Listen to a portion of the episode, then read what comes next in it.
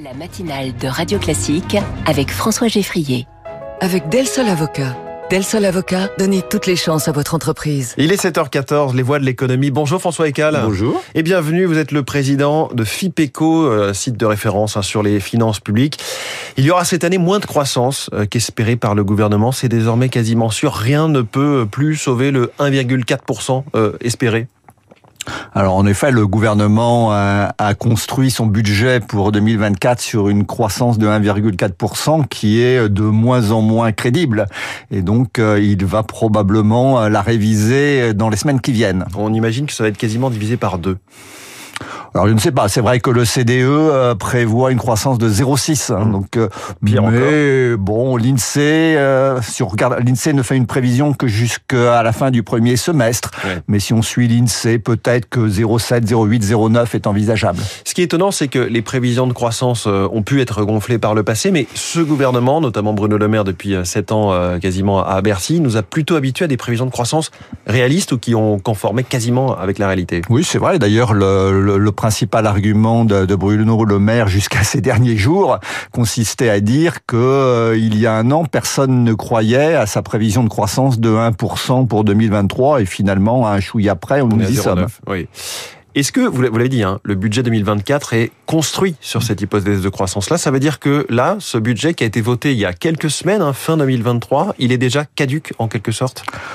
Caduque, pas totalement, mais euh, en effet, il a du plomb dans l'aile parce que, alors, pour, en a, pour, pour le comprendre, on peut avoir en tête l'ordre de grandeur suivant. Si, si le PIB est inférieur de 1% à, à, ce qui était prévu, on a une augmentation assez mécanique du déficit public qui est d'un peu plus de 0,5 points de PIB, d'un peu plus de, de, la moitié, essentiellement parce qu'on perd des recettes. Oui. Donc si le gouvernement ramenait sa prévision de croissance de 1,4 à 0,9, de manière un peu mécanique, eh bien, on aurait une augmentation du déficit public d'à peu près 0,25, 0,3 points de PIB, c'est-à-dire à peu près 8 milliards. Mmh. Ce à quoi il faut ajouter que l'année dernière, déjà en 2023, on a eu des recettes fiscales qui étaient nettement inférieures à ce qui était prévu. Eh oui. Ça va se répercuter sur 2024, ce que les prévisionnistes appellent l'effet de base. Et ça va s'ajouter à cette perte de 8 milliards liée à la révision de la croissance en 2024. Alors on a des bonnes nouvelles aussi.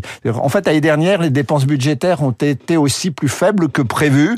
Et puis les taux d'intérêt depuis quelques semaines sont nettement inférieurs à ce qui était prévu dans le dans le budget pour 2024. Donc au total, il y a le chiffre circule dans la presse, mais on est probablement autour de 10 milliards en effet de, de déficit euh, de plus que ce qui était prévu dans euh, cette loi de finances. Ça veut dire qu'il faut les trouver ces 10 milliards, soit côté dépenses, soit côté recettes? Alors ça c'est la grande question. si on regarde les nouvelles règles budgétaires européennes euh, qui viennent d'être adoptées, qui, hein. qui viennent d'être adoptées, l'idée le, principale de ces règles, c'est qu'il faut se donner un objectif de dépenses et ensuite s'y tenir, mais que l'évolution du déficit public c'est secondaire. Mmh. Alors, pour ce qui est de l'objectif de dépenses, pour 2024, on peut penser que pour respecter vraiment ces règles, il faudrait que la France fasse 4 ou 5 milliards d'économies en plus que ce qui est déjà prévu oui. dans le budget 2024. Donc on nous annonce là, dans les semaines ou mois qui viennent, des économies ou des, des économies, mais pas forcément 10 milliards, ce qui est mmh. quand même très important. Oui. C'est-à-dire que après, je pense qu'il faut se faire cet effort de 4 ou 5 milliards. Il faut les milliards. trouver, ce qui est oui. déjà d'ailleurs, ça va être extrêmement difficile. Donc trouver 10 milliards, à mon avis, c'est impossible. Déjà 4-5 milliards, on aura énormément de mal. Donc c'est pas la peine de se donner un objectif irréaliste. Mmh. Économiquement, c'est pas forcément très opportun alors que la croissance est nulle. Hein. Sur le dernier semestre, elle était nulle et puis elle s'annonce quand même très faible euh, dans, euh, pour le semestre en cours. C'est pas forcément le moment de donner un gros tour de vis oui. budgétaire. Et les règles budgétaires européennes et, et les, les, les, règles, enfin nos règles internes avec la loi de programmation des finances publiques, je le répète, nous, nous, nous conduisent à dire il faut tenir le cap des dépenses. C'est ça oui. le plus important. Si le déficit est plus élevé parce que la conjoncture se casse la figure, et ben tant pis. Est-ce que, selon vous, on peut échapper à une hausse d'impôts, que ce soit cette année, l'année prochaine, puisque donc là, vous parlez de 10 milliards, et le gouvernement, lui, a déjà évoqué pour l'année prochaine, 2025, 12 milliards d'euros d'économies à trouver. Qui seront très difficiles à trouver. Alors, je pense qu'avant de parler de hausse d'impôts, il faut commencer par ne pas baisser les impôts. Je pense que les baisses d'impôts ne sont plus à l'ordre du jour. De ce point de vue, d'ailleurs, personne n'y a fait trop attention, mais dans son discours de politique générale, lorsque Gabriel Attal a parlé des 2 milliards de baisse d'impôts pour les classes moyennes, il a rajouté une phrase, et il a dit ces 2 milliards seront financés par la solidarité nationale, ce qui peut laisser entendre que les baisses d'impôts non financées ne sont plus à l'ordre du jour et que peut-être, en effet, il va y avoir des hausses d'impôts. Et quand on parle de hausse d'impôts, c'est quoi la clé? Est-ce que c'est à terme impôt sur le revenu, impôt sur les sociétés ou TVA qui sont les, trois grandes masses hein, dans, le dans, les, dans les recettes de l'État. Alors, je pense que le gouvernement actuel ne fera pas de hausse d'impôts du type hausse de TVA. Ou ça. je pense qu'en effet, il financera par des hausses d'impôts sur certains ménages probablement les plus aisés, par exemple les 2 milliards qu'il va faire en faveur des classes moyennes, mmh. mais je ne pense pas qu'il aille plus loin à l'horizon de 2027. En revanche, euh, si vous me posez la question, euh, qu'est-ce qui va se passer en 2028 En effet, on peut imaginer des tas de choses. Quel que soit le gouvernement euh, qui soit là.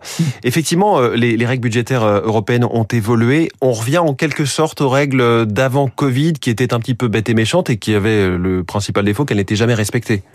Alors en fait, les, les, nouvelles règles budgétaires pour les pays qui ont un déficit supérieur à 3% du PIB, ce qui est le cas de la France, nettement au-dessus, en fait, elles sont pas très différentes parce que le, les règles étaient très encadrées par le traité et le traité n'a pas été modifié. En revanche, il y a une évolution qui est, enfin, les règles sont plus souples pour les pays dont le problème c'est la dette est supérieur à 60% du PIB, mais qui, mais avec un déficit, cas. ce qui est aussi notre cas, mais avec un déficit inférieur à 3, inférieur à 3%. Pour ces pays-là, en effet, le, les nouvelles règles sont plus souples. Bon, les, ces règles sont aussi beaucoup plus, plus compliquées, en fait, que les précédentes. Ça, alors que l'objectif avait été de les simplifier. On a rajouté des, des, des contraintes, des conditions dans tous les sens. C'est devenu beaucoup plus compliqué. Et donc, je ne pense pas qu'elles soient beaucoup plus respectées que les mmh. précédentes, parce qu'elles seront beaucoup plus difficiles à expliquer. Et donc, euh, les sanctions sont pas plus crédibles et donc je pense que de ce point de vue-là, il a, il, y aura pas beaucoup de changements. C'est compliqué de frapper au portefeuille un État qui a un souci d'argent. Euh, sur votre site FIPECO, François Ecal, vous vous êtes penché sur le temps de travail des fonctionnaires. On entend énormément de choses. Qu'est-ce qu'il en ressort en réalité de ce temps de travail comparé à celui des salariés du privé? Alors si on prend les, statistiques du ministère de la fonction publique pour 2022, on voit, bon, d'abord, la durée légale annuelle à temps complet pour les fonctionnaires, c'est 1607 heures, comme pour les salariés du privé. Donc, on, on a une durée annuelle moyenne qui est nettement inférieure à 1607 heures, mais en y incluant les enseignants pour lesquels il y a des difficultés. Les statisticiens sont pas d'accord, en fait, sur leur durée de travail. Si on retire les oui, enseignants... 18 heures de travail euh, ah, présentiel bah, face à une classe, voilà, le ou problème, évidemment le, le, travail de préparation des classe, cours, des copies. Bon. En revanche, mmh. le problème, c'est ce qu'ils font chez eux, ce qu'ils font pendant leurs vacances, etc. Mmh. Leurs, leurs vacances officielles. Ouais. Euh, et donc, si on les retire, on est quasiment à 1607 heures, mais dans le secteur privé, on est à 1700 heures hein, en 2022. Donc, il euh, y, a, y a un écart aussi important. Quand on regarde de plus près, on voit que la durée hebdomadaire du travail des fonctionnaires est à peu près la même que dans le privé, autour de 39 heures. En revanche, il y a plus de congés hein, dans la fonction publique. Et quand on fait la différence entre les trois fonctions publiques, État, collectivités locales et hôpitaux, bah on s'aperçoit que c'est plutôt dans les collectivités locales que cette durée du travail est plus faible.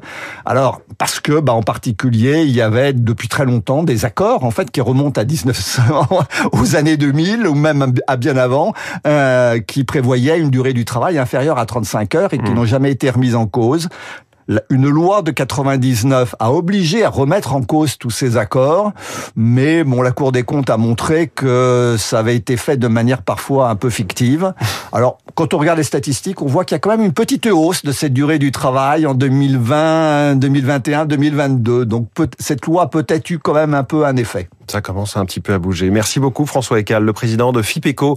Je renvoie donc à cet excellent site et ce matin, notre voix de l'économie sur Radio Classique. Très bonne journée à vous. Gabriel Attal commence à peine à découvrir l'enfer de Matignon. C'est ce que va nous décrire Marion Mourgue.